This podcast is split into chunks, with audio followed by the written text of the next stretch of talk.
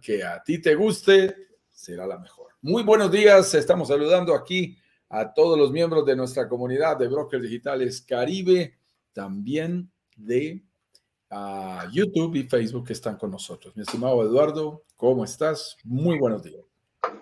Hola amigo mío, amigo, un abrazo grande, ¿cómo estás? Estoy aquí ya conectándome a Instagram para que nos escuchen todas las personas y eh, precisamente te estoy enviando la invitación. Perfecto, entonces nos vamos a ir alineando, mi estimado Eduardo, mientras estamos en el Instagram también juntos y, tenemos la oportunidad de compartir información también con miembros de nuestra comunidad. Presentemos nuestro tema del día de hoy, que es muy interesante, con un título un poco, un poco rimbombante. Hoy vamos a hablar acerca de, debes ser, tú debes ser un gurú de la inversión inmobiliaria para invertir en el Caribe. ¿Es necesario ser un gurú? Eh, para lograr invertir y, y gurú lo, lo estaba buscando esta mañana muy temprano es una palabra que viene del sánscrito, una, una lengua ya muerta realmente, muerta. Eh, una, una, lengua que ya no se utiliza demasiado, pero que tiene que ver y, y tiene un significado bien interesante. Gurú significa maestro, maestro en algún área, es muy utilizado en el tema espiritual, pero últimamente se ha ido yendo a otros terrenos, a otros campos, entonces, cualquier persona que tiene un buen dominio de un área, pues se dice que es un gurú. Al señor Steve Jobs se decía que era un gurú de la tecnología y de los negocios tecnológicos. Entonces, ahora se ha expandido hacia otras áreas. ¿Debe ser un gurú de la inversión inmobiliaria para invertir en el Caribe? ¿Eso significa que eso es muy complicado o hay alternativas? ¿Qué debes saber realmente si tú quieres empezar a invertir? Hoy es un día importante, mi estimado Eduardo, porque estamos a una semana de un hecho clave que vale la pena que le mencionemos a todos los miembros de nuestra comunidad. Así es, porque estamos a una semana, como tú lo dices, ya el próximo día, lunes 9 de mayo, eh, vamos a estar partiendo con nuestra clase número uno. ¿A qué nos referimos con clase número uno? Principalmente a que vamos a estar revisando los siete pecados capitales que no debemos cometer al momento de pensar en invertir. Si te consideras un gurú o no te consideras un gurú para poder invertir, lo vas a poder descubrir tanto hoy día al final del programa y también eh, al, eh, cuando ya comience nuestro workshop, que son principalmente tres clases. La primera, lo que no se debe hacer, la segunda, lo que sí se debe hacer, y la tercera, cómo ir escalando. Cómo yo puedo invertir en uno, en dos, en tres, cuatro, cinco, diez, vaya a ser el número que tienes en tu cabeza. ¿Cómo me preparo para eso?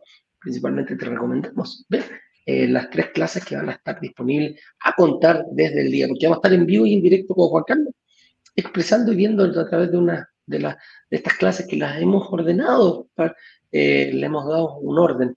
Acá es un poquito más distendido de, algún tema específico, pero ahí lo vamos a tocar todo y de manera obligada. ¿Para qué? Para ver si en la semana subsiguiente que viene eh, te vamos a presentar una oportunidad y tú seas capaz de decidir solo, absolutamente solo, uno, hacer tu estrategia y dos, decidir si estás frente o no a una, a una buena oportunidad de inversión. ¿En base aquí A todo lo que hemos aprendido durante estas semanas. Así que la invitación está hecha, no hay ningún problema. Eh, nosotros ya nos estamos preparando para ese momento.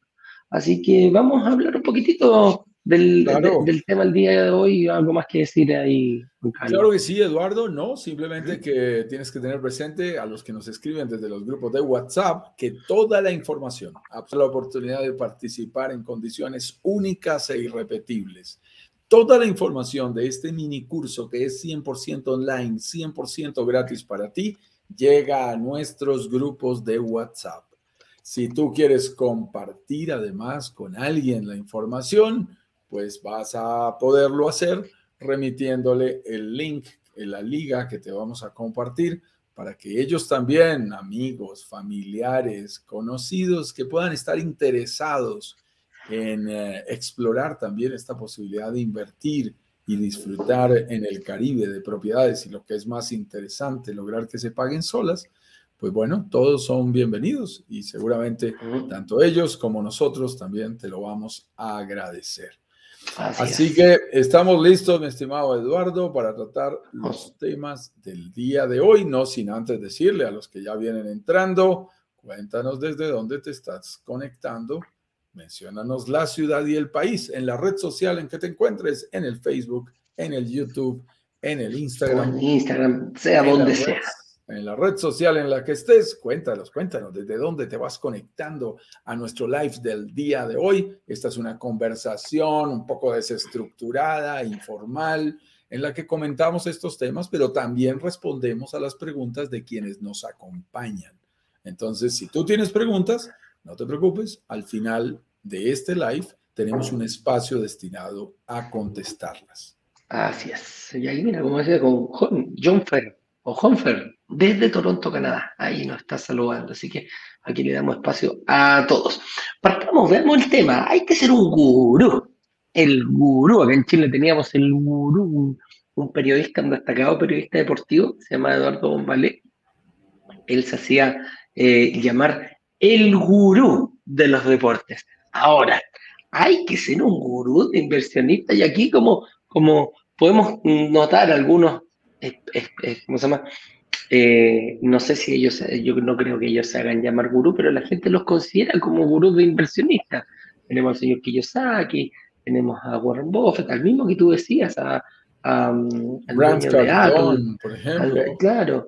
Tenemos ahora, por ejemplo, al dueño de, Tesla, de Amazon, que acaba de comprar Twitter.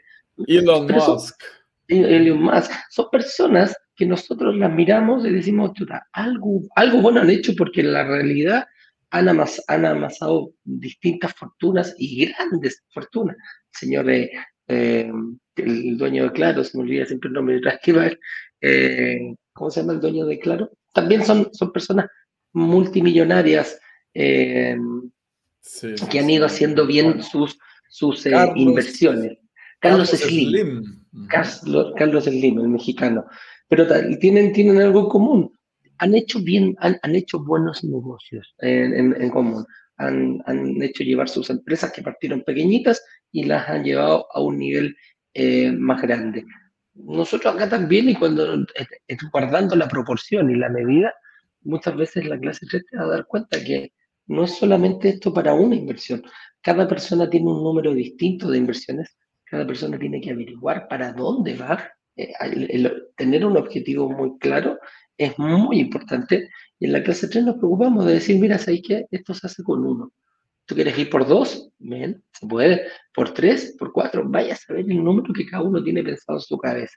Y también, eh, durante el resto de las clases, lo decimos, no es necesario ni ser un gurú, ni ser millonario para poder comenzar a invertir. Ahora, ¿en qué nos tenemos que preocupar, amigo mío?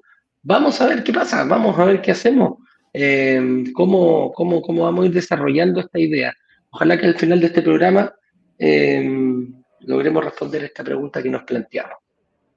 Eso está muy bien y ya nos siguen saludando. John Fer que nos saludaba desde Toronto, Canadá. Le dimos los saludos. Mariana, que muy querida, nos saluda desde Montreal y nos dice aquí nuevamente. Mariana Velázquez, que ha estado muy juiciosa. Ya saben, lo que son preguntas las vamos a contestar hacia el final. Manuel Acosta nos está saludando desde Washington. Qué gusto empezar a ver a la gente de la comunidad latina en los Estados Unidos, principalmente en la costa este, en donde hemos tenido ya la oportunidad de contar con un buen número de participantes de nuestra comunidad y algunos inversionistas. Ahí en Washington, ahí en Washington recuerdo a Andrew, Andrew Show, que es, una es uno de nuestros inversionistas, él trabaja con el Departamento del Tesoro de los Estados Unidos, y Juliana Nandar, que trabaja con el Banco Mundial. Así que están ahí también en Washington, mi estimado Manuel. Y eso es muy interesante, porque cada vez más gente nos está acompañando a los demás que ya están planteando sus preguntas, no se preocupen, al final tenemos espacio para preguntas. Hoy vamos a ir con ritmo para que tengamos más espacio para preguntas y podamos contestarles a todos sus inquietudes.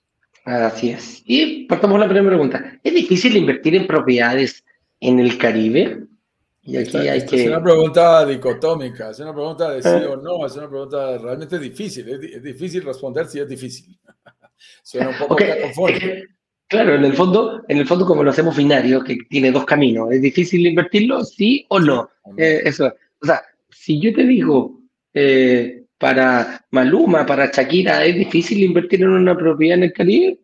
La respuesta lo más probable que sea no. ¿Y por qué? Porque son personas que tienen una masa grandes fortunas. Pero eh, llevémoslo a nosotros, llevémoslo a nuestra realidad, ¿te parece, claro Juan Carlos? Claro que sí. Mira, mira que vamos a responder. Hoy no está con nosotros Ignacio, que es nuestro director de marketing y nos acompaña en algunas ocasiones, pero tenemos que decir que mm, la respuesta, él tiene su maestría en economía, es como de economistas. Yo no soy economista, yo soy ingeniero industrial, tengo una maestría en administración de negocios, pero los profesores de economía que tuvimos tú y yo, mi estimado Eduardo, nos enseñaron a responder depende. Depende. Depende. Depende de lo que tú estés analizando si tú intentas hacer este proceso y quieres conocer todas las variables y te vas solo contra el mundo a tratar de descubrirlas, por supuesto que es posible hacerlo, vas a tener que dedicarle un buen tiempo, vas a tener que explorar para identificar un buen proyecto o para identificar una buena opción eh, de desarrollador, de quién te lo puede rentar, quién te lo puede administrar, cómo puedes financiarlo. Tienes que resolver unos desafíos realmente importantes. Pero si tú tienes una, vamos a hablar, un, mentor, si tú tienes un, un, equipo de apoyo, si tú tienes una comunidad, por ejemplo, que te acompaña en el proceso, pues puede irte indicando un mejor camino para lograrlo porque definitivamente en el mundo de las inversiones tenemos que estudiar de manera previa. Y por eso es tan importante el workshop de la semana próxima. Ahora que tú lo mencionabas al señor Warren Buffett, nosotros estamos muy contentos los colombianos porque su hijo está en Colombia en este momento. Además es su mayor heredero. y, el señor Warren Buffett ya no está joven, creo que bordea los ochenta y tantos años, razón por la cual eh, en Colombia eh, hoy y esta semana, y terminando la semana pasada, había un movimiento muy importante de empresarios alrededor del señor Buffett eh, Jr., es, el hijo, porque mm, eh, obviamente estamos muy atentos a que en dónde quiere invertir el señor, y, Colombia le ha parecido interesante. imagínate eso, imagínate, y este señor es su principal heredero de uno de los cinco hombres más ricos del mundo y además quizás el número uno en inversiones de propiedades inmobiliarias, porque Warren Buffett es muy fuerte en el sector inmobiliario, dentro de esos eh, cinco grandes que están allí en el top de las personas más ricas del mundo. Y el señor Warren Buffett, padre, el de 91 años, dice algo muy valioso. Yo dedico el 80% del tiempo a estudiar las inversiones y solo el 20% realmente a invertir. Y mira la proporción que tiene, 4 a 1, cuatro veces más de tiempo dedicado a estudiar y solo por una eh, proporción, digamos, 4 a 1 eh, en proporción del tiempo. 80% del tiempo estudiando, 20% decidiendo. ¿Por qué esto es tan importante mencionarlo, Eduardo? Porque muchas personas nos dicen, pero ya, muéstrenme el proyecto. ¿Cuánto vale? ¿Cuánto vale el metro cuadrado? ¿Cuánto es la tasa de interés en México?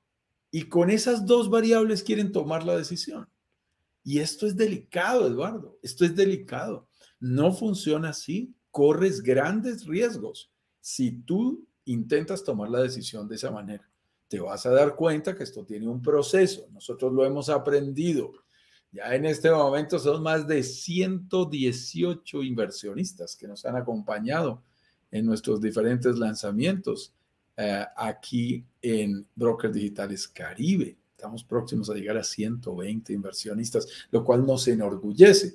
Y me encanta cuando ellos comparten sus experiencias también y nos cuentan que después, al principio creían que eso era como perder el tiempo. Al principio creían que era como aburridor ver esas clases, ver los lives, y todos, cuando ya les preguntamos, inmediatamente arrancan a decir, mi recomendación cuál es? Vean las clases una y otra y otra vez. Participen activamente de los lives. Uno descubre cada vez que lo escucha, como cuando lee un libro, descubre cosas nuevas. yo estaba leyendo esta mañana un libro que me encanta que se llama Organizaciones Exponenciales, que es muy importante para lo que estamos viviendo en Brokers Digitales Caribe.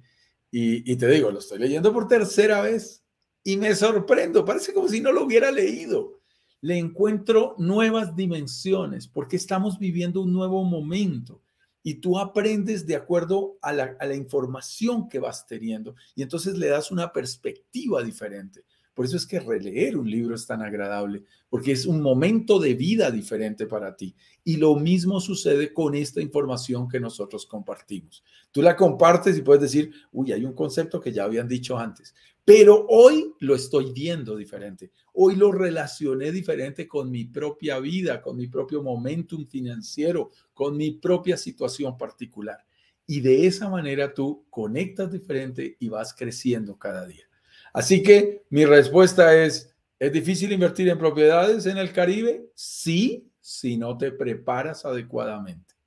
Puede ser más fácil si tú te preparas de la manera correcta y además te acompañas de las personas adecuadas que te puedan mostrar un mejor camino. Estoy, estoy está sin audio. Hay un dicho que tenemos nosotros que dice, no puedes hacer un negocio con un mal socio. Quizás eh, buscar bien de dónde sacas la información, de dónde la posees, te puede marcar la diferencia entre planificar, hacer una mejor planificación en base a lo que tú estás eh, bien. Principalmente a nosotros nos gusta mucho eh, decir que cualquier inversión que uno haga, ya sea en su país o en el Caribe, que tienen pequeños matices distintos, eh, hay, que, mm, hay, que, hay que estudiar, hay que verlo bien, hay que prepararse bien, ¿ya? Y para eso, eso, esa planificación es la que te puede dar, la que te puede llevar muchas veces a pensar quién es más rico ah, de, lo, de lo que tú crees y que sí puedes llevar adelante una inversión. Difícil o fácil va a depender de cada persona. Lo importante es siempre hacerlo de una manera financieramente responsable. Ese es, el, ese es el objetivo y para eso nos levantamos y damos lo mejor de nosotros para compartirlo contigo. Dice, ¿qué, ¿qué es lo que en realidad debo saber para hacer una buena inversión en el Caribe? Y aquí vamos a ir analizando algunos puntos que nosotros consideramos que son eh, relevantes al momento de, em, al momento de, de, de, recién pensar a guiar una inversión inmobiliaria y no cualquier inversión inmobiliaria, una inversión inmobiliaria internacional, porque eh, acá el objetivo nuestro, eh, vemos personas desde Washington, Estados Unidos, desde Toronto, Canadá, muchos chilenos, hay argentinos, eh, colombianos y muchos mexicanos también. Entonces, dependiendo del país, nosotros no, nos dedicamos al Caribe porque no nos cerramos a un solo país. Nosotros nos cerramos a, a, a haber distintos países, pero enfocándonos eh, eso sí, en buscar la mejor oportunidad. Nadie dice que solamente un país latino. En este momento hemos hecho lanzamientos en México, hemos hecho lanzamientos en Punta Cana y siempre con las antenitas abiertas para todo el Caribe. Así que eh, partamos analizando un poquitito, si te parece, amigo mío, eh, cómo identificar buenas propiedades. Excelente punto de partida, tal como tú lo dices. Eh, se necesita prepararse en algunos puntos claves y hoy mencionaremos algunos de esos puntos que son interesantes para que tú te lleves esos tips, esos secretos, esas claves de manera bien práctica. Uno de esos elementos es cuando uno, cuando uno ve y se empieza a interesar por la inversión inmobiliaria, empieza a buscar, sobre todo ahora a través de las redes sociales, y, y además así funcionan los buscadores, así funciona Google, en donde tú colocas una palabra clave y después tú dices, ve, es increíble, mágicamente. Yo escribí ahí Tulum y de ahí en adelante ahora me aparece en Tulum, me salen páginas de Tulum, me llegan anuncios de proyectos en Tulum.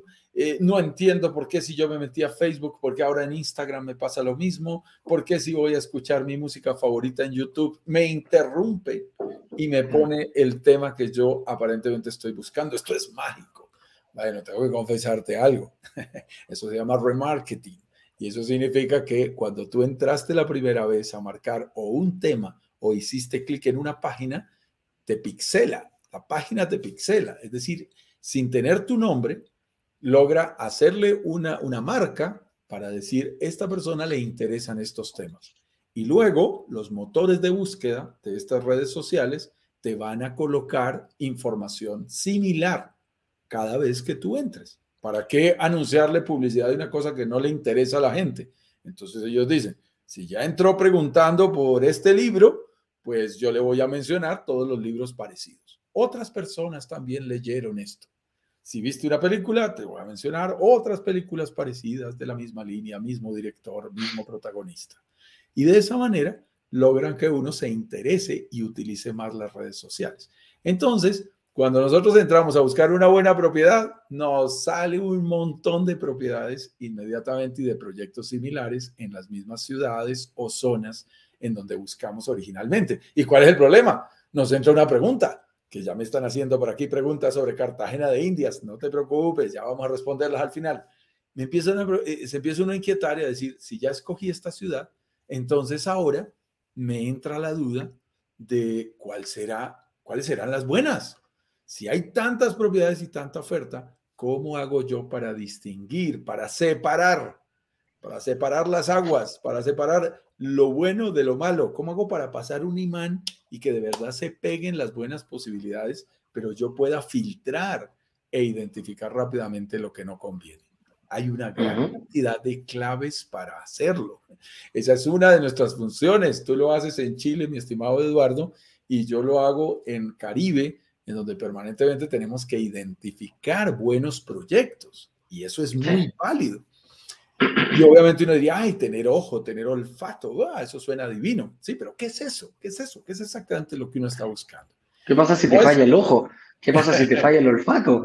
¿Cuál es el, Ese día estamos bajo el olfato, entonces no vemos muchas cosas.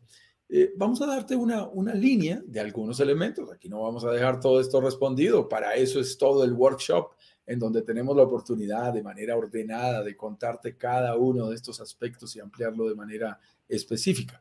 Pero hoy te podemos adelantar algo que es muy importante. Si quieres invertir en propiedades turísticas, específicamente en el Caribe, nuestra primera recomendación es identifica propiedades que realmente le gusten a los turistas. Nosotros decimos lo que le gusta a los turistas nos encanta a los inversionistas. Entonces, cuidado, no te me vayas para Playa Perdida, que por ya me lo está planteando mi amigo que creo que es colombiano. Ojo con Playa Perdida, ojo con Playa Escondida y tratar de hacer una inversión ahí en el largo plazo. Bueno, si tú tienes el pulmón y el, tiempo para esperar y, eres consciente de que actualmente no tiene el nivel de desarrollo y se va a demorar esa inversión, eso ya es decisión tuya. La verdad, nosotros somos muy pragmáticos y decimos, ¿dónde están los turistas? Ah, listos. Levantemos exactamente el Caribe. ¿En dónde hay más turistas? En la Riviera Maya. En Cancún llegan 24 millones de personas cada año al Aeropuerto Internacional de Cancún. Me gusta. Punta Cana, 7 millones de turistas cada año. Ok, me interesa. Y turistas internacionales, zonas de alta demanda internacional turística. Es, es realmente lo que nos interesa, para que además no dependan de un mercado local, y estén llegando personas de diferentes partes del mundo en diferentes momentos, lo cual eleva el porcentaje de ocupación. Y fíjate todos los elementos que les estamos mencionando hoy muy rápidamente. Mencionaste muy rápido, ya que hay que tener ojo, porque tal como lo dices tú, eh, ok, el primer desafío quizá es identificar el país, después la zona, y después la zona dentro de la zona. O sea, ¿a qué me refiero yo? Tenemos que ir achicando, uno no saca nada con tener muy amplio el, el espectro, porque te puedo decir, ok, listo, tú me decías, Cancún llegan, bueno, entonces en Cancún están las mejores opciones. No, no, para nosotros ni siquiera es en Cancún, es, hacia, hacia, el otro lado, hacia Tulum, hacia, hacia eh, Playa del Carmen. Y dentro de, tampoco es toda la ciudad, tampoco es toda la comuna, tampoco es toda la región. O sea, nosotros tampoco no creemos eso. Dentro de Tulum, que fue el último lanzamiento que hemos hecho, oye, una calle, para que, para que vean cómo una calle te marca una buena inversión de una mala inversión turística. Es así de simple. A este lado de la calle es bueno, a este otro lado de la calle es malo. Y por eso nosotros lo vamos explicando. Entonces hay que, hay que tratar de identificar y hay que ir viendo cómo es. Posteriormente, ya tengo mi propiedad. Y aquí nace el tiro. Yo estoy buscando una propiedad para invertir, por lo tanto, yo no voy a vivir ahí, pero necesito que alguien viva para que el mismo activo comience a pagar, a, pagar este arrendo. Y no solo viva, ojalá sean turistas, porque nos estamos enfocando mucho a lo que es el, turista. Aquí no buscamos una renta larga, aquí no buscamos una persona que me lo arriende durante todo un año, como lo, hacemos por lo general en, los sectores que no son turísticos. Aquí esto es, es, es, no es como cualquier ciudad, no es como lo que nosotros vemos en nuestras ciudades, no es como lo que yo veo en mi país. Es tanta la afluencia de turistas que dijimos, bueno, busquemos propiedades para turistas. ¿Y qué hacen los turistas? Arriendan la propiedad. Y aquí van a, salir al tiro a decirme, pero Eduardo, ¿qué pasa? Eh, yo no vivo ahí, ¿yo cómo lo voy a arrendar? Yo no tengo idea ni siquiera cómo arrendar una propiedad. No sé ni cómo arrendar el mío durante todo un año. ¿Cómo lo voy a hacer para arrendarlo día a día? Y ojalá que todos los días del año estuviera ocupado mi departamento. Ese es mi objetivo. ¿ya?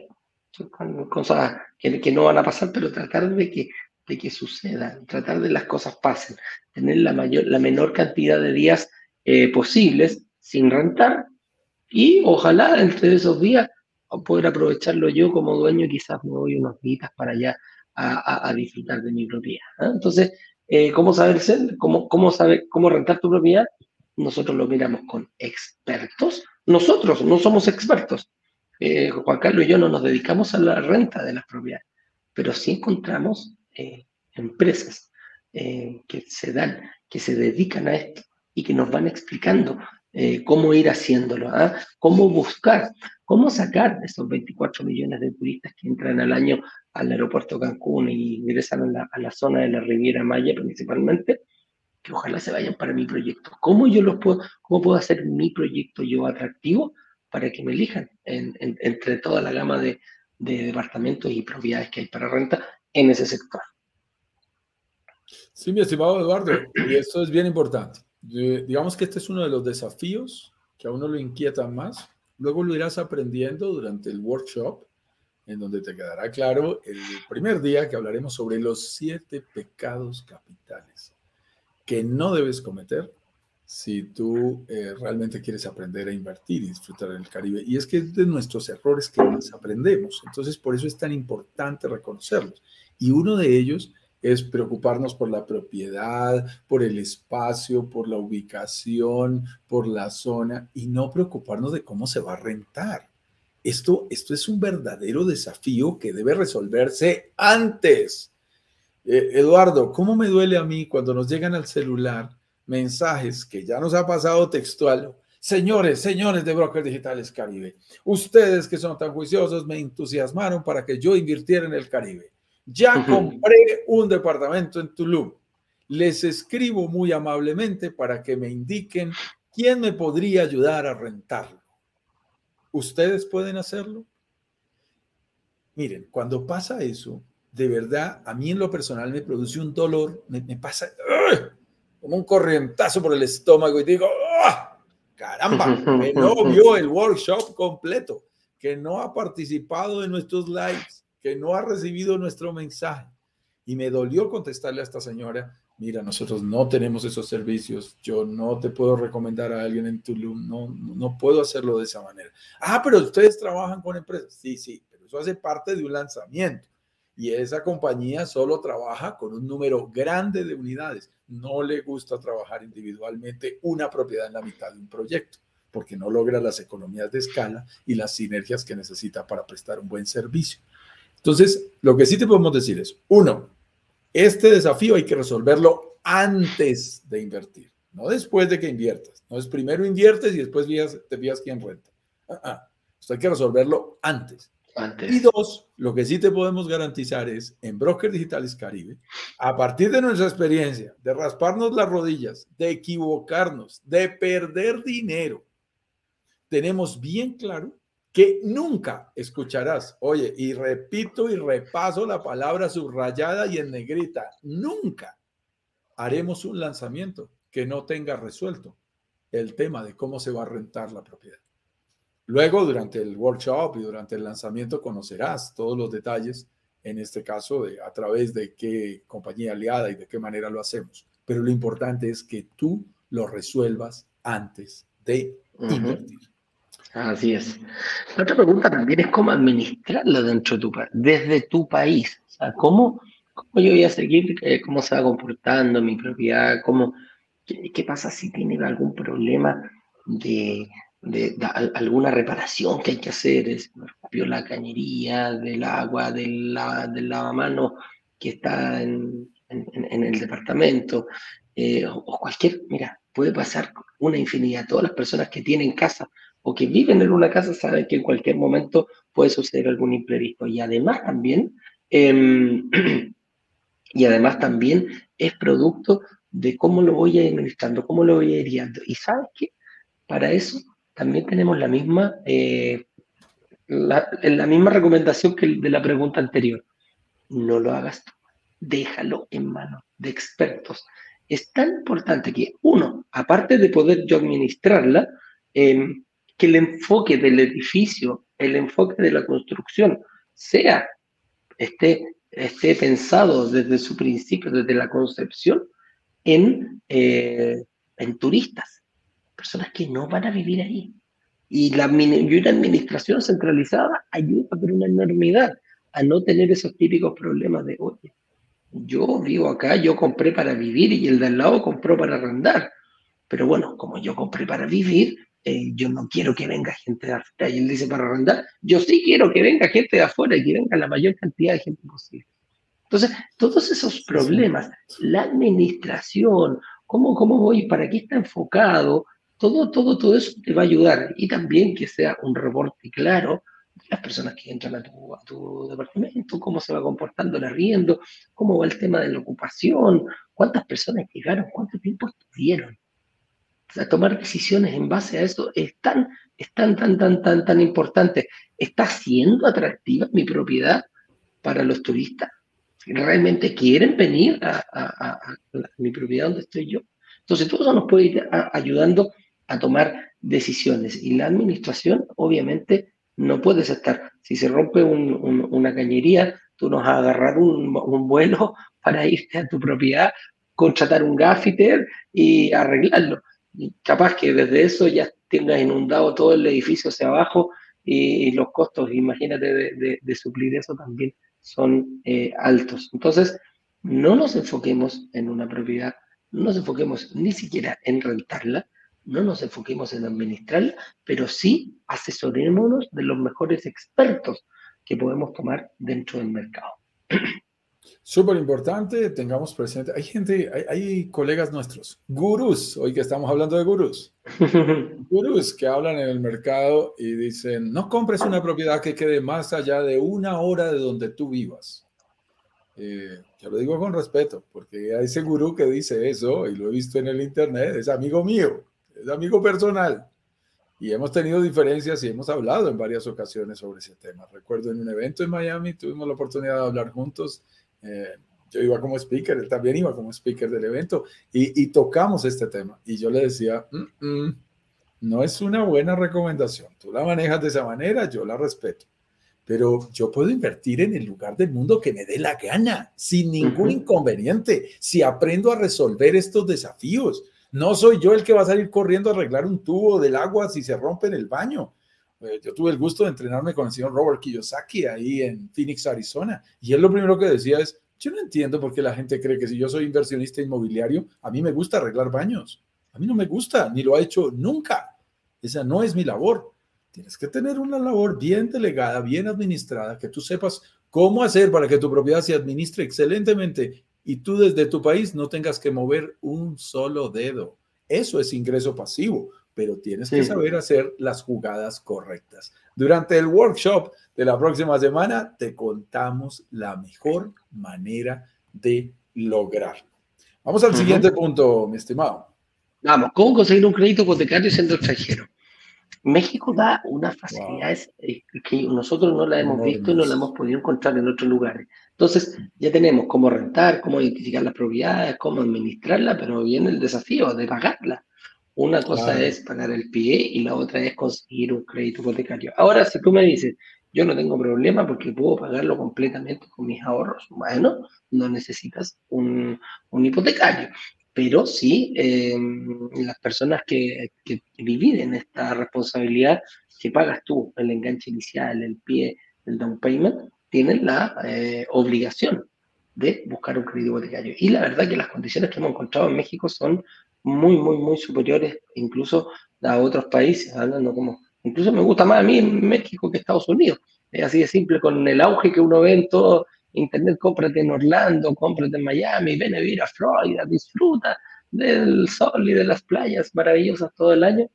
Las características que nosotros hemos encontrado en, eh, en México, por ejemplo, eh, superan con clareza a otros mercados locales y también internacionales.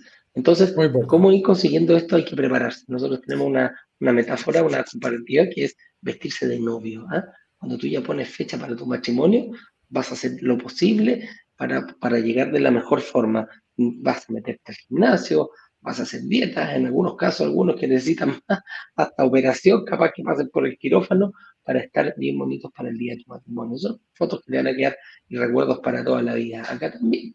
No, pero creemos que es fuertemente impulsado y, y, hay que tener el oficio para llegar y saber eh, identificar bien ese momento y estar lo mejor preparado posible. Sí, y esa, y esa pregunta realmente es importante. La buena noticia que te tenemos es, sin importar el país del mundo del cual tú seas, no necesitas ser exclusivamente mexicano. Inclusive si eres mexicano y estás en el exterior de México, estás por fuera de México, tienes una oportunidad increíble de tener un excelente crédito hipotecario en las mejores condiciones. Pero si tú eres norteamericano, canadiense, europeo, latinoamericano, tenemos que decirte hay opciones, son diferentes dependiendo del lugar del mundo en que estés, pero lo más importante que te podemos decir es, hay opciones de crédito hipotecario siendo extranjero. Eh, por allí a los que me están preguntando por ese tema, es que no puedo terminar en eso. En Cartagena, en Colombia, no hay buenas opciones de crédito hipotecario para extranjeros. No es posible. Por eso no tenemos una gran demanda y una gran inversión extranjera. Allí, mi estimado, creo que está por aquí, mi estimado John Fer, eh, mira, por eso es que pasan esas cosas. Cartagena de Indias no puede ser tan atractivo. Ya vamos a entrar a resolver tus preguntas. Y no se hace tan atractivo a la inversión extranjera cuando lo único que les está diciendo a los extranjeros es, si no me pagas de contado, no puedes comprar aquí. Nada más. Lo que está, el mensaje que está detrás. No hay crédito hipotecario para extranjeros en Colombia. Eh, realmente interesante. Yo he hecho varios intentos, he acompañado a varios extranjeros en nuestro país a buscar esos créditos. Tengo buenas relaciones con los bancos porque tengo una firma de consultoría que por 25 años hemos asesorado a 12 bancos en 5 países. En este momento acabo de terminar una consultoría con el Banco de Bogotá. Estoy eh, en plena consultoría con el Banco Popular. De tal manera que te estoy hablando de cosas absolutamente reales y no hay crédito para extranjeros. Si no hay crédito para extranjeros, no hay posibilidades. La buena noticia que te tenemos es, si nosotros ponemos el ojo en un sitio, y te decimos, podemos hacer un lanzamiento en este lugar, es porque hay opciones y en este caso, sin importar el lugar del mundo donde estés, hay por lo menos una opción. Vayamos a nuestro siguiente punto porque quisiera a los 40 minutos ir con las preguntas que veo varias. Vamos más, sí, vamos más rapidito. Eh, ¿Cómo identificar eh, si, si, es un buen momento para entrar a la inversión? Súper fácil es un análisis que hay que hacer tanto de la economía mundial, local y donde yo voy a ir, y además personal. Entonces, eso es, eso es importante. Momentum es una palabra en, en latín que nosotros la identificamos que es el inicio, el puntapié inicial. Y muchas veces gente me va a decir, oye, no, no es un buen momento, hay guerra en, en, en Europa, eh, no sé, quizás está cambiando, hay mucha incertidumbre en mi país, de origen, o a lo mejor eh, en, en, México, yo no sé cómo está la cosa. Entonces, todos estos análisis es muy importante analizar el país donde yo voy a invertir, las condiciones que se están dando, eh, verlo a nivel mundial, qué está pasando, también puede repercutir de alguna forma este tema. Eh, de, tema es muy importante. Está muy complicado, muy complicado y se está complicando más pero nunca hay que ser alarmista. Y aquí es donde hay que tener ojo, eh, mi estimado Juan Carlos. Muchas veces en periodos de turbulencia es donde nacen las mejores oportunidades para invertir. Entonces, no hay que em, agobiarse con algunos indicadores. Yo creo que hay que tratar de analizarlos y ponerlos y ponerlos en su justa medida, cómo van a ir funcionando. Entonces, ¿cómo identificar un, un, buen momento para entrar? Yo no sé si, yo no sé si va, siempre va a estar el, el, momento ideal. ¿ah? Yo creo que nunca, nunca, nunca va a existir un, momento que te digas, ¿sabes qué, estimado? O entre eh, los tres meses del 2023 al 2024 se van a dar las condiciones ideales. Yo creo que siempre van a haber matices, ¿ah? comparado tu situación personal con lo que está ocurriendo tanto en tu país o fuera, pero siempre hay que tratar de ir superando esos obstáculos. No hay que quedarse congelado, ni menos autoeliminarse producto de algún temor que yo tengo en mi cabeza. Decíamos hace un momento que en la primera clase contamos un poquito la forma tradicional y la forma como no debemos hacer las cosas para no ir a arriesgar nuestro dinero. Pero en la clase número dos del workshop de la próxima semana contamos cómo sí invertir, cómo debes hacerlo, qué elementos debes tener en cuenta. Y uno de esos nos permite respondernos el cómo podemos identificar si es un buen momentum o no para entrar en una inversión. Buen momentum de la economía, del país, de la región, de la zona, del proyecto. Buen momentum personal. Absolutamente todas esas consideraciones debes tenerlas en cuenta antes de invertir. Así que yo casi que te diría, si quieres hacer un buen proceso de identificación, clase 2 de nuestro workshop. Es muy interesante. Te damos muy buenos elementos para que tú puedas estar claros. Lo que sí es cierto, y te lo adelanto, es si lo que estás buscando es más rentabilidad, los momentos tempranos son muy interesantes. Ver antes que los demás, ver edificios y proyectos donde otros simplemente ven potreros. Antes de que haya proyecto piloto o proyecto o departamento eh, ¿cómo le dicen ustedes en Chile? El departamento piloto, le decimos nosotros. Departamento piloto, departamento modelo. los desarrolladores amueblan, amueblan para, para que se vea bonito. ¿Quieres aprender a hacer buenas inversiones? Tengo que decirte algo. El señor Eduardo Pavés, el señor Juan Carlos Ramírez, cuando ya ven un departamento modelo, un departamento piloto, ahí no invierten. ahí ya es tarde. Vas a aprender mucho sobre ese momentum si participas como, en, nuestro, workshop. Un amigo mío cuando yo entré a, trabajar al AL me dijo, mira, te voy a dar un consejo para que identifiques las mejores oportunidades de retail en Estados Unidos. Así le digo yo, ¿cuál, es, cuál sería ese consejo? Es un, es un muy antiguo. Me decía, donde diga sale, tú entras. Entonces me dijo, ahí vas a encontrar los precios más baratos de, de, del mercado. Acá y, acá llevándolo a la, a la inversión inmobiliaria. Donde, diga departamento modelo, departamento eh, prototipo, departamento. Claro, últimas unidades, los mejores departamentos. no entres, no entres. No, sale arrancando, no se te ocurre Muy bien. Veamos esta última pregunta que dice cómo conseguir mejores descuentos y mejores plazos para pagar ese enganche inicial si no tienes los eh, dinero, los recursos suficientes, quieres más plazo. Si tienes los recursos, si tienes buenos ahorros, quieres mejores descuentos. Luego lo verás en detalle. Nuestra gran recomendación, no entrando solo a la inversión. Si tú vas a negociar plazos o descuentos solo, así vayas a comprar, no una propiedad, ponle que tienes dinero, voy a comprar dos, quiero, no, no, ahí está, voy a comprar tres propiedades. ¿Qué descuento me dan por pagar más rápido? Te vas a sorprender que conseguir un pequeño descuento de un dígito, del 1, 2, 3% sobre el valor total de la propiedad es muy poco probable si tú vas solo. ¿Qué es lo que hacemos nosotros, mi estimado Eduardo? Vamos en bloque, vamos en volumen. Negociamos como negocian los inversionistas multifamily, que compran el edificio completo. Compramos medio edificio. Vamos por un porcentaje significativo del proyecto. 20%, 25%, 50%. Depende del proyecto y de lo que logremos conseguir.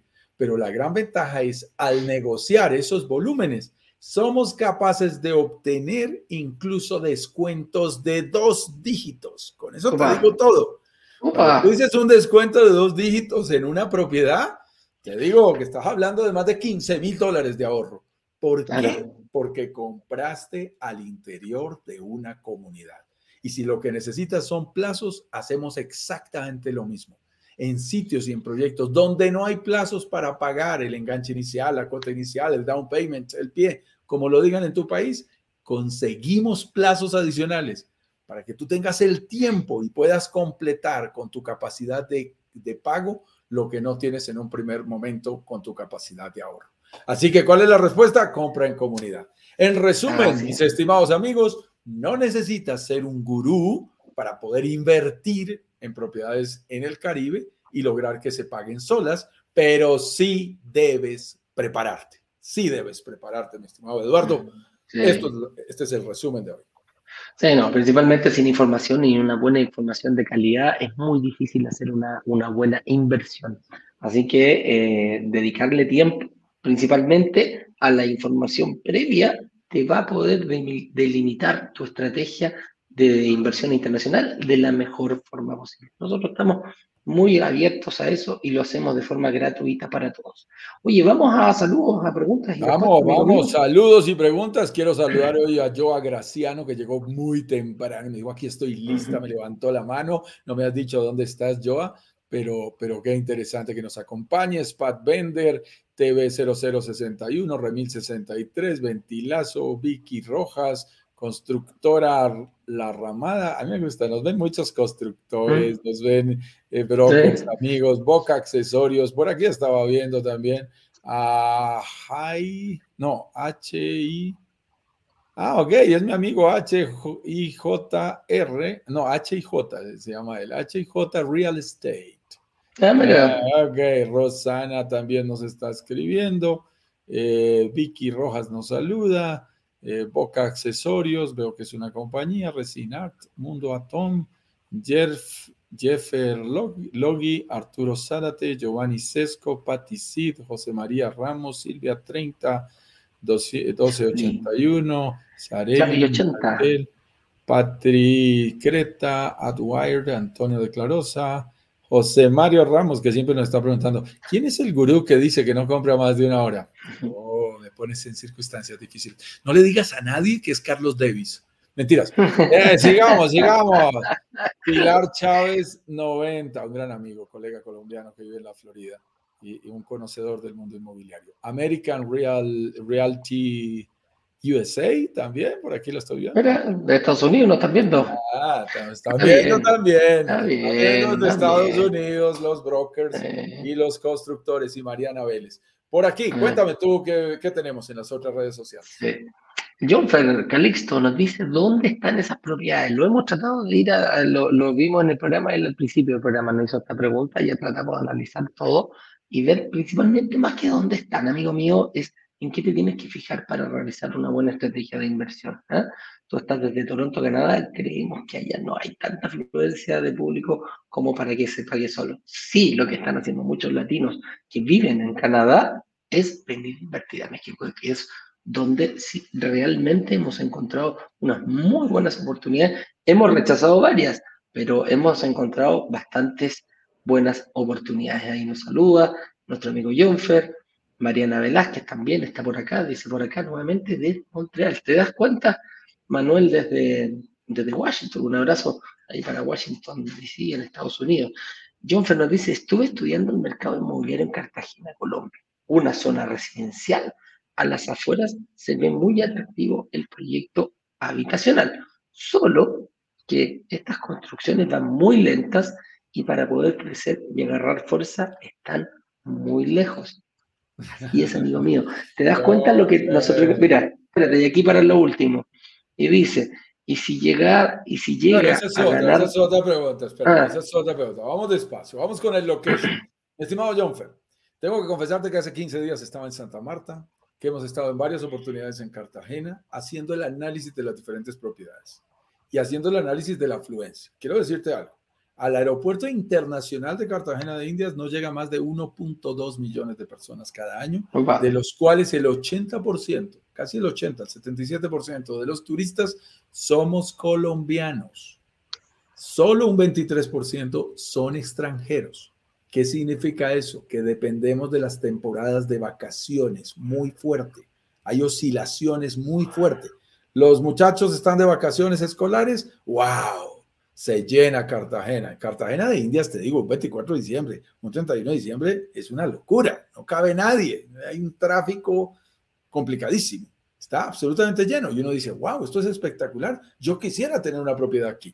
Sí, pero ve dos meses y medio más tarde. Está absolutamente vacío. Tiene porcentajes de ocupación muy bajos, lo cual daña los promedios y dificulta muchísimo la inversión extranjera. Entonces, cuando tú estás frente a una zona, por ejemplo, la sola Punta Cana recibe cinco veces más turistas que Cartagena de Indias. Y una zona como eh, Riviera Maya recibe, voy a hacer la división rápido, estoy dividiendo 24 entre 1.5 y la división me da ocho veces más. No mentiras, estoy dividiendo mal. Ah, si fuera 10 veces más, mucho más. 15 veces más turistas tiene la Riviera Maya que las que tiene Cartagena de Indias.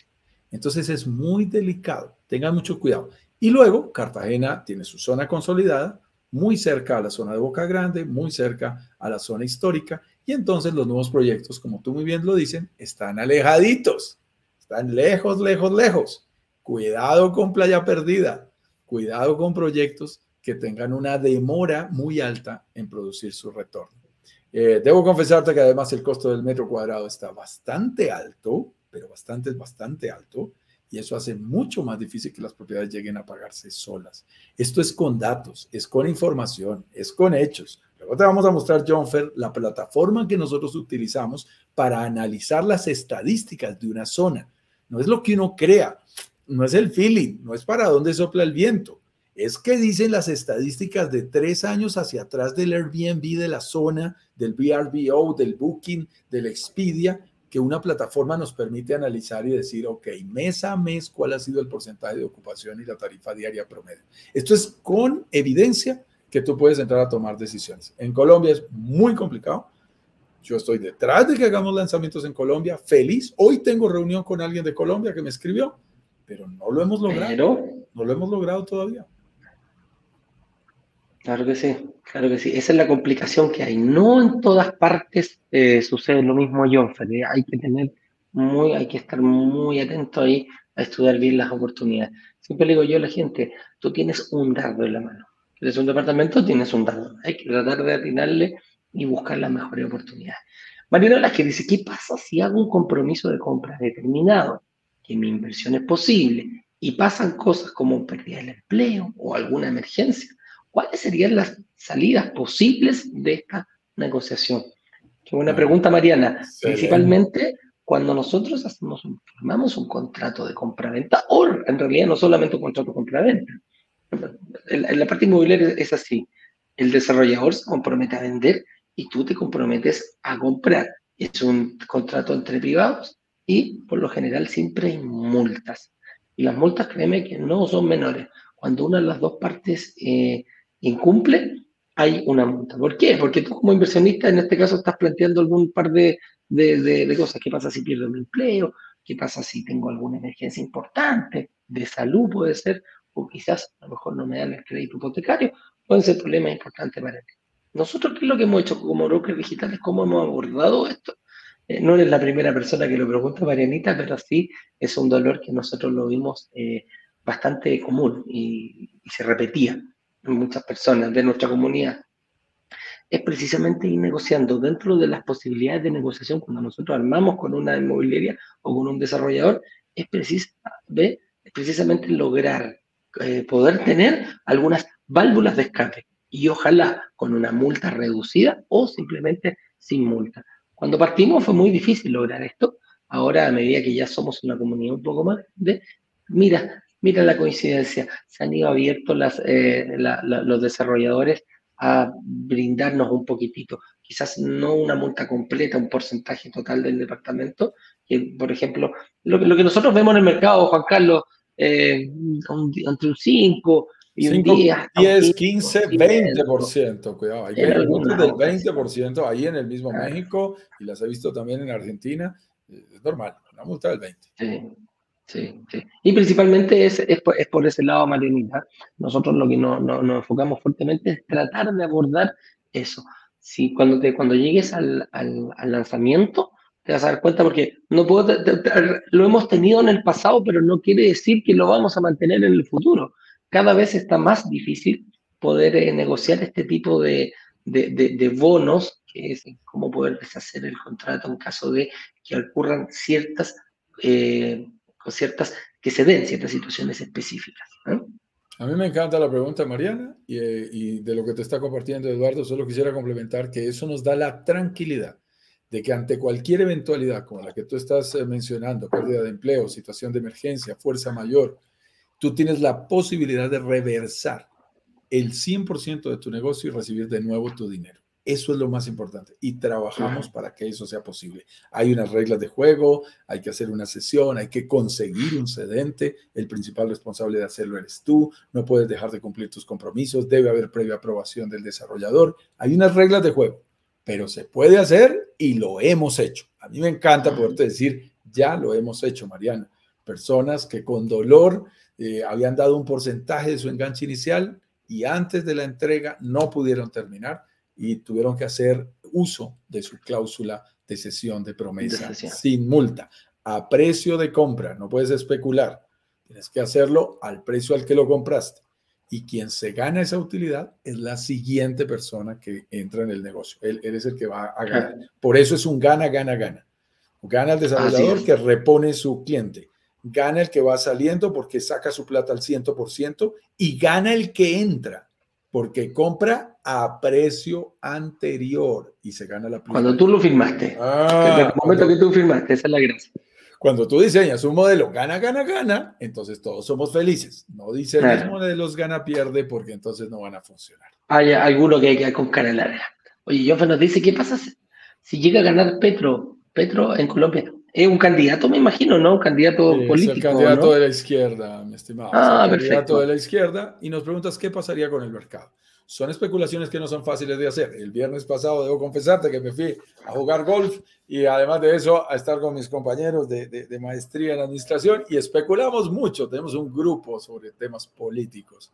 Especulamos mucho sobre lo que pueda llegar a pasar en un país eh, cuando hay un cambio eh, específicamente en eh, su presidente y en la tendencia eh, política que tiene el candidato. Esto no es fácil y tenemos que hacerlo con mucha responsabilidad. Esto no, lo, no lo podemos prever. Tú acabas de vivir un cambio en Chile, en donde tienen un candidato de izquierda eh, y son condiciones y están viviendo exactamente el proceso. Yo, yo no me atrevería a hacer especulaciones porque me parece que este no es el espacio para hacerlo. Creo que son decisiones muy, muy personal, muy porque tiene una línea política que está más cerca de continuar algunas eh, políticas que ya existen, pues eh, existen menos probabilidades de cambio. Y si viene una persona que quiere hacer un viraje a, a las decisiones políticas y económicas de un país, pues se esperaría un porcentaje más alto de cambios. No es fácil decir qué tan atractivo va a resultar un país después de un cambio político como este. Yo te tengo que adelantar algo. En México hubo ese cambio político hace algún tiempo que permitió la elección del señor AMLO, eh, López Obrador. Y, y, te digo, finalmente la economía y la inserción de, de, Estados Unidos tan fuerte y el intercambio económico, la balanza comercial entre esos dos países, Estados Unidos y México, eh, es tan fuerte y la apertura de México hacia el mercado internacional que realmente no hubo un número de cambios tan alto en ese país en particular, porque su economía tiene unas características.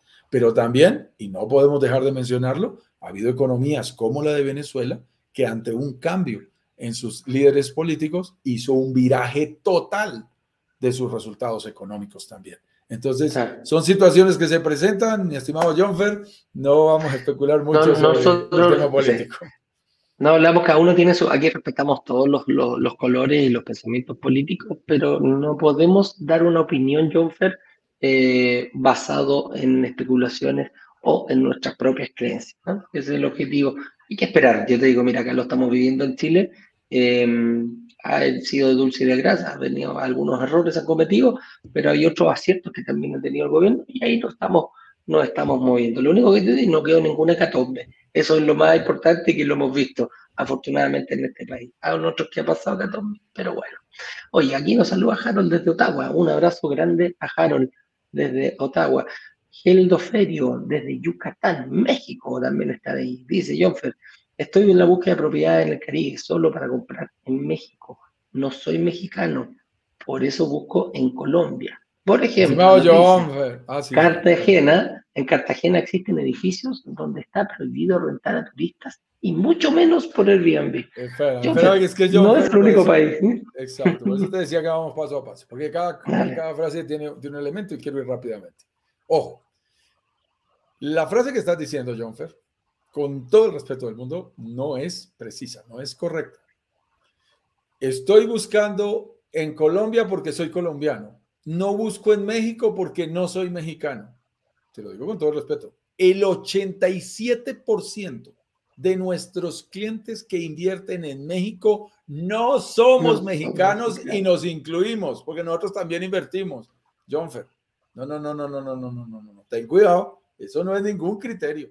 En el mundo de las inversiones inmobiliarias internacionales, las fronteras no son un límite. Tú no tienes que invertir en Colombia y mucho menos si no encuentras un negocio suficientemente atractivo. Esto es un mundo globalizado. Es igual que cuando tú vas a un almacén hoy y ves la marquilla de la ropa y dices, esto fue hecho en Filipinas, en Bangladesh, en el otro lado del mundo. Yo no sé de dónde son las cosas. En el mundo inmobiliario también se rompieron las fronteras. Uno no compra un celular, un computador, un automóvil de, de una sola región del mundo. No, esto, esto se internacionalizó. Entonces ya están dadas las condiciones para que tú puedas invertir de manera 100% confiable, inclusive sin necesidad de ir a ese país y poder adquirir una propiedad en las mejores condiciones posibles. No te consideres que la limitación tuya es, si soy colombiano solo compro en Colombia y si soy mexicano solo compro en México. Debo confesarte algo, nosotros le vendemos a canadienses, a estadounidenses, a europeos, a chilenos, a peruanos, a ecuatorianos, a colombianos, una propiedad que está en México, sin ningún inconveniente. Así que ya lo vas a conocer. Así es. Oye, mira, John nos hizo muchísimas preguntas, así que vamos a ir contestándoselas rapidito, mi estimado. Eh, nos dice, por ejemplo, me di cuenta que en Cartagena existen edificios donde está prohibido rentar a turistas, mucho menos por Airbnb. Eh, John no solo en México, aquí en el edificio donde vivo yo pasó exactamente lo mismo Hubo gente al principio que compró para arrendar, otros para vivir. La comunidad se comunicó, dijo, no, yo no quiero, yo quiero vivir aquí tranquilo, que no entren turistas. Yo dije, yo quiero puros turistas. Cuento corto, juicio, Corte Suprema, resolución. No se puede arrendar por el Airbnb. Por eso, cuando nosotros hablamos que la concepción del edificio, cómo está pensado, cómo lo hizo el desarrollador, es importantísimo. Si es un edificio para vivir, perfecto. Yo como inversionista no compraré ahí. Pero si es un edificio que está con su concepción, que no se hace una recepción, perdón, no se hace un lobby, se hace una recepción con conserje, algo te quiere decir que ese edificio está pensado para eh, inversión. y, hay elementos adicionales, y es que eh, hay que blindar el reglamento de propiedad horizontal para que eso nunca cambie. Yo le di un secreto a un desarrollador en México para que lo hiciera. Para que se pueda cambiar ese reglamento, tiene que haber un, un acuerdo del 100% de los propietarios y eso te incluye a ti. Así que si tú no estás de acuerdo, nunca podrás, podrán cambiarlo. Nosotros garantizamos en los proyectos en donde hacemos lanzamientos que esa legislación, esas normas no se puedan cambiar, porque imagínate, desbarata todo el negocio. Es una premisa muy importante. Así es. Fernando dice, los seguros de los apartamentos y casas en el Caribe y sus coberturas no son muy buenas. en Canadá me cubre hasta el, hasta el cambio de las llaves de puerta. Eh, dependiendo de los seguros, dependiendo es de... Muy interesante, claro, mm. es muy interesante. Dos cosas. Mientras una propiedad tenga crédito hipotecario, siempre tendrá que estar asegurada. Siempre está asegurada contra todo. Contra terremoto, contra sismo, contra huracán, contra el eh, robo, contra lo que le pueda pasar. ¿Por qué? Porque los banqueros no corren riesgos. Si ya es 100% tuyo, tú, tú debes pagar ese seguro y tú puedes ir al nivel de protección que tú quieras. Y te tengo que confesar algo, John Fer. Yo ya he hecho esa comparación porque me la pidieron algunos clientes. Los costos de los seguros de Canadá no se comparan con los costos de los seguros de México. Obvio, hay que mirar costos versus cobertura, pero los de Canadá son bastante caritos. Ya, ya lo hemos visto. Pero siempre hay, ojo, hay, hay que hacer una diferencia aquí entre los seguros que están incluidos en el crédito con los que tú le puedes agregar a tu propiedad eh, sin ningún eh, sin ningún problema. Y hay que tener ojo incluso, algunos seguros de incendio y sismo vienen con coberturas especiales para algunos daños que se puedan ocurrir dentro de la propiedad. Eh, entonces hay que tener ojo ahí cuál es el seguro que está comprando. ¿ah? Pero es prácticamente para todo el mundo igual. Puerto Rico es una belleza, sus playas, solo que el turismo es muy restringido. Bueno, ahí puedes Excelente punto, John. Una buena, claro. Sí, déjame hacer un comentario aquí para, para, avanzar rápido, pero, pero es muy importante. Ojo, una playa bonita no es suficiente para un buen negocio inmobiliario. Quiero que tengan muy presente eso. Si ustedes me preguntan, ¿a dónde quiero ir de vacaciones? ¿En qué playa estoy escogiendo en este momento? ¿Quiero celebrar mi próximo aniversario de bodas? Ah, yo les doy una lista. Es diferente esa lista. ¿De dónde quiero ir yo a disfrutar de una playa escondida, perdida, divina? A en dónde voy a invertir mi dinero. Es muy diferente. Entonces, no te vayas por la belleza de las playas solamente. Cuidado. Hay quienes, un, país que está enfocado en, no, no, no, está, no está abierto para, o sea, está abierto para recibir turistas, pero no para recibir inversionistas. Y eso es lo que hay que tener ojo, amigo mío. Yo invité a un amigo canadiense y le queda un poco pesado comprar en Cartagena, en Cartagena, ah. Colombia. por, qué le, queda pesado, Eduardo? Fácil, porque no hay crédito hipotecario para extranjeros en Colombia. Esa es nuestra mayor restricción y nosotros no invertimos, no podemos hablar de inversionistas internacionales en donde no hemos resuelto el desafío del crédito hipotecario. Joffer, toma a tu amigo y invítalo para el workshop. Pásale el tiro este, este comentario, el link para que lo empiece a ver. Yo creo que ahí sí vas a ser un buen amigo compartir información de calidad con él. Me toca soltar una píldora de los adelantos, mi estimado, mi estimado Eduardo. A, a tu amigo canadiense que le ayudamos a conseguir un crédito como canadiense en México como si fuese mexicano. Las mismas condiciones de un mexicano. Con eso le digo todo. Mira, Salvador Mateo, un abrazo grande desde Bogotá, nos envía saludos, Salvador. Ángela nos dice, hola, muy interesante lo que están haciendo. Ángela María desde Toronto, un abrazo para ti, muchas gracias, eh, Ángela. Eh, dice Jonfer nuevamente, si todo lo que están diciendo es realidad, ¿por qué yo todo... Ah, porque yo todo eso estuve estudiando y acertó. Soy ingeniero civil y pues tengo de conocimientos en esto.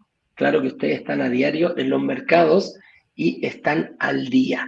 Eh, esa es nuestra pega, para allá, no, para allá nosotros nos vamos y eso es lo que hacemos todos los días, mi estimado Joffer. Podemos debatirlo, hay gente, no quiero ser absolutista en esto, nosotros presentamos una oportunidad eh, con un modelo que tenemos bien, eh, bien definido, y, puede ir cambiando, ojo. Y ¿saben quién ha hecho que nuestro modelo haya cambiado? En Chile tomamos algunas estrategias y son precisamente ustedes, personas en nuestra comunidad, los que escuchamos siempre, tratamos de darle la mayor cantidad y ellos nos van ayudando a ver qué negociamos, qué cosas se nos ocurren nuevamente, para dónde ir. Eh, hay, hay personas que llaman directamente, nos contactan y dicen, Juan Carlos, mira, soy dueño de un desarrollador, que, que tengo una, quiero darte la posibilidad de que nos juntemos y veamos si es realmente posible invertir. Así que ese es el objetivo, mi estimado Jonfer, y para allá vamos. Y me encanta lo que está haciendo Jonfer, tú sabes que nos encanta. En primer lugar, los inversionistas preguntones, porque eso es absolutamente clave para poder hacer una buena inversión, liberar todas tus dudas y preguntas. En segundo lugar, incrédulos, validen, validen toda la información a la que ustedes tienen acceso, busquen segundas fuentes.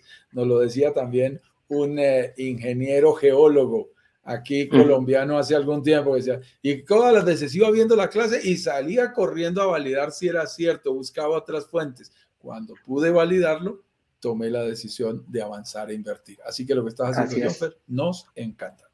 Sí, Salvador Mateus nos dice, ¿cómo se asegura la inversión? Es decir, ¿se maneja una fiducia o es directamente con los constructores o desarrolladores o de qué manera se administran los aportes de los inversionistas. Excelente pregunta. ¿Cómo va la plata que yo pongo durante el periodo de, construcción? Excelente pregunta, Salvador. Y vi que estabas desde Bogotá, Colombia. Yo también estoy aquí en Bogotá. Y una de las cosas que nos gusta en este tipo de inversiones, ahí, ojo, cada desarrollador y cada lanzamiento es diferente. Pero en este en particular que vamos a tener eh, en los próximos días, eh, contamos con un fideicomiso, una fiducia a la cual entra nuestro dinero, no entra directo al desarrollador. Funciona un poquito diferente al de Colombia, las cuentas no son individuales, esa fiducia es colectiva, la maneja directamente el Banco Inmobiliario de México que es el banco que le está prestando el crédito constructor al desarrollador para que avance en su obra y solo le va liberando el dinero a medida que va teniendo hitos de avances de obra en su cronograma. Tiene auditores especializados, desde asesores legales que garantizan que el terreno sí sea del que es, que el desarrollador tenga experiencia, que los permisos de construcción, la cometida de servicios públicos, los permisos eh, inclusive ambientales, que en estas zonas del mundo son tan importantes, estén en orden. Y luego pone ingenieros y arquitectos, verdaderos interventores, a ir analizando el avance de obra. A mí me encanta el modelo porque es como tener unos auditores gratis que están cuidando la plata grande, porque ellos le están prestando, yo qué sé, 10 millones de dólares al desarrollador, pero de paso están cuidando la plata de nosotros los microinversionistas. El modelo es muy interesante y bastante seguro. Así es.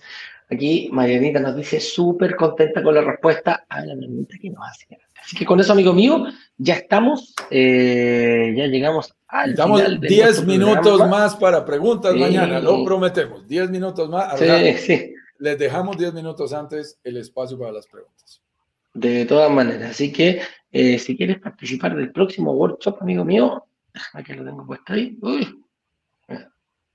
Ah, perdón, me equivoqué, me. Es este otro. Aquí está. Si quieres invitar amigos y familiares, como así tu amigo Jonfer, mándale el link brokerdigitalescaribe.com workshop, inscríbete para que empieces ya a pertenecer a nuestra comunidad de inversionistas y futuros inversionistas de Broker Digitales Caribe. Con eso dicho, nos vemos mañana a las 10 con 10 en punto para tocar otro tema referente a la inversión inmobiliaria.